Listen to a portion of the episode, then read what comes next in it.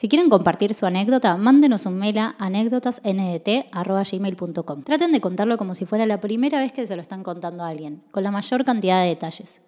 Aclaren si quieren que sea anónimo o si quieren que compartamos sus redes. Los dejamos con un nuevo capítulo de anécdotas.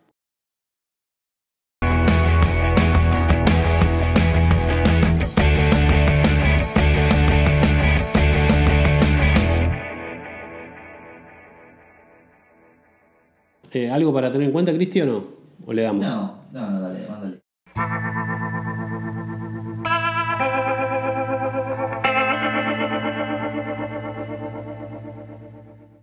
Por favor, anónimo. No quiero que me apuñalen mientras duermo. Tiró el chabón. Bueno. Llevaba unos tres meses de novio con una chica divina que había conocido y estaba súper contento. Ella asistía a una iglesia medio ocultista, un banda, medio católica, pero por mí que cualquiera crea lo que quiera creer. ¿Qué? Sí, Pero por mí que cualquiera crea lo que quiera creer. Ah, como diciendo, sí. estoy a favor de, de todas las religiones. Es la segunda anécdota de un bandas. Sí. Sí. Es tu público, Nico. Un bandas. Un día fuimos a la casa de un amigo en donde había una juntada. Si bien ya habíamos ido juntos varias veces antes, esta vez las cosas salieron distintas. Éramos 6-7 personas, la casa era bastante grande, íbamos a pasar toda la noche ahí, así que nos organizamos todos para dormir en distintos lugares. Mis amigos dormían en el primer piso y yo con mi novia en unos sillones que habían en la planta baja, donde además está la oficina del padre. La noche arrancó tranquila, fumamos, charlamos y jugamos unos juegos de mesa hasta que mi novia se fue a dormir, bastante más temprano de lo que acostumbraba, pero no le dimos mucha bola.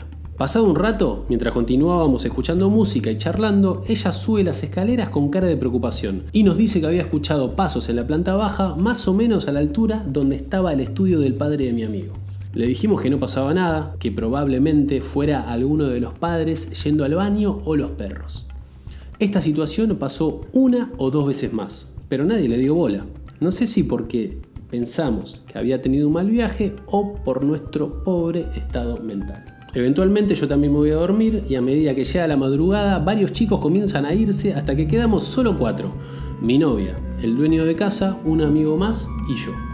Tipo 11 de la mañana nos despierta el dueño de la casa diciéndonos que alguien había entrado al estudio del padre y le había sacado la billetera con 10 lucas, un disco externo y un MP3.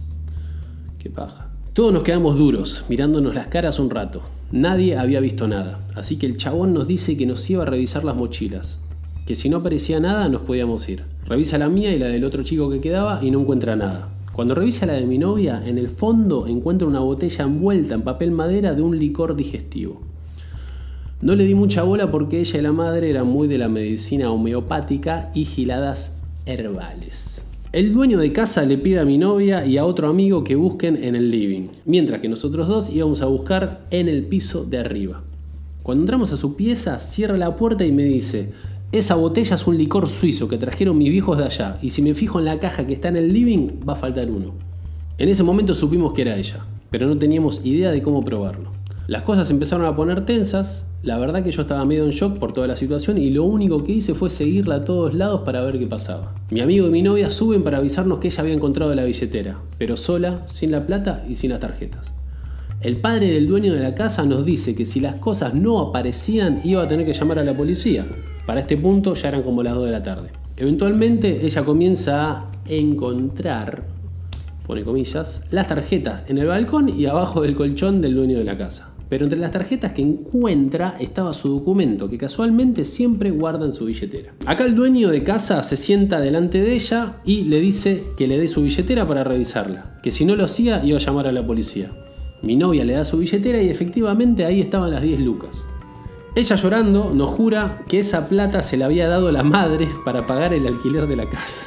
Justo 10 lucas. Comenzamos a requisar sus cosas y encontramos el MP3 en su campera. Ella también llorando nos jura que se lo había regalado el hermano. Pará, boludo, ya está. Pero era claramente el padre de mi amigo porque tenía sus canciones. Bueno, justo la misma. Claro, escucha lo mismo que vos, Claudio, te juro.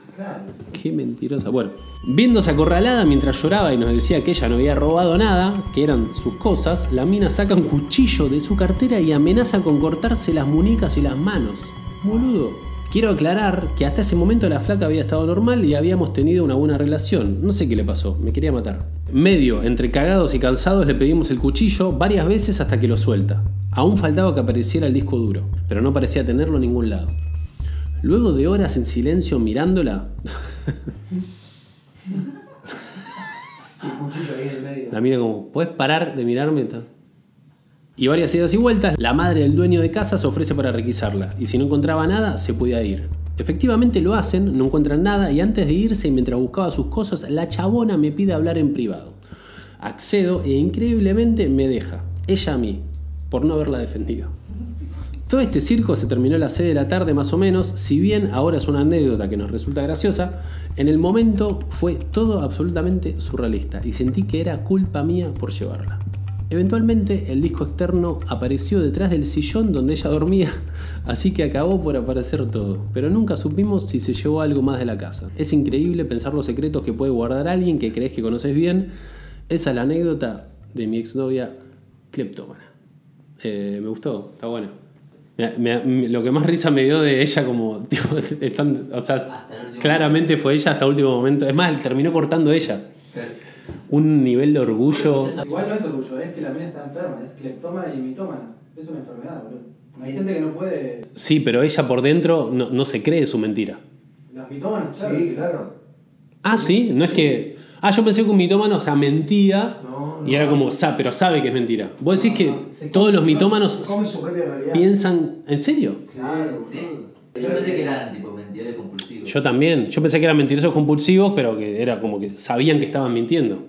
No, Vos decís que un. No tienen ese registro, justamente. Está roto, ese registro está roto. Claro, para la mina toda la secuencia fue como. Ella, es más, la termina dejando al pibe por no defenderla. Imagínate hasta dónde llega su, enfermedad. Así tiene que hacerlo. Hay una actriz muy conocida en Hollywood, que es... Eh, ¿Te acordás el nombre? Moria Casal no era que la habían encontrado. Ah, no, ¿quién La era? hermosa de Canigia. cortito. Eh, Canigia. ay, no me acuerdo. Cambiando los precios. Canigia cambiando los precios de Me acordé de eso. Al cani, sí, cambiando los precios de, era de- la- de unos zapatos. Eh, sí, pero eso no es cleptón, eso No. es una argentiniada. Así que bueno, muchas gracias eh, por esta anécdota. Eh, bueno, es anónima, eh, así que gracias maestro. Y bueno, manden sus anécdotas a anécdotasndt.gmail.com. Gracias a toda la gente que está mandando. Cristian las está revisando. Y porque mucha gente me dice, che, la mía te la mandé, qué sé yo. Bueno, nada, en algún momento va a salir o no. Pero bueno. La estamos leyendo todas. La estamos leyendo todas. Hay algunas tan buenísimas, la estamos. ni, bien podemos, la vamos a sacando. Exactamente, así que bueno, eso, muchas gracias eh, por escucharme, gracias a Juan Picarbonetti por estar acá y, brindando tu, tu gracia eh, y tu aura hermoso. Gracias Conra por la realización increíble y bueno, gracias Cristi. Nos vemos en el próximo capítulo de anécdotas.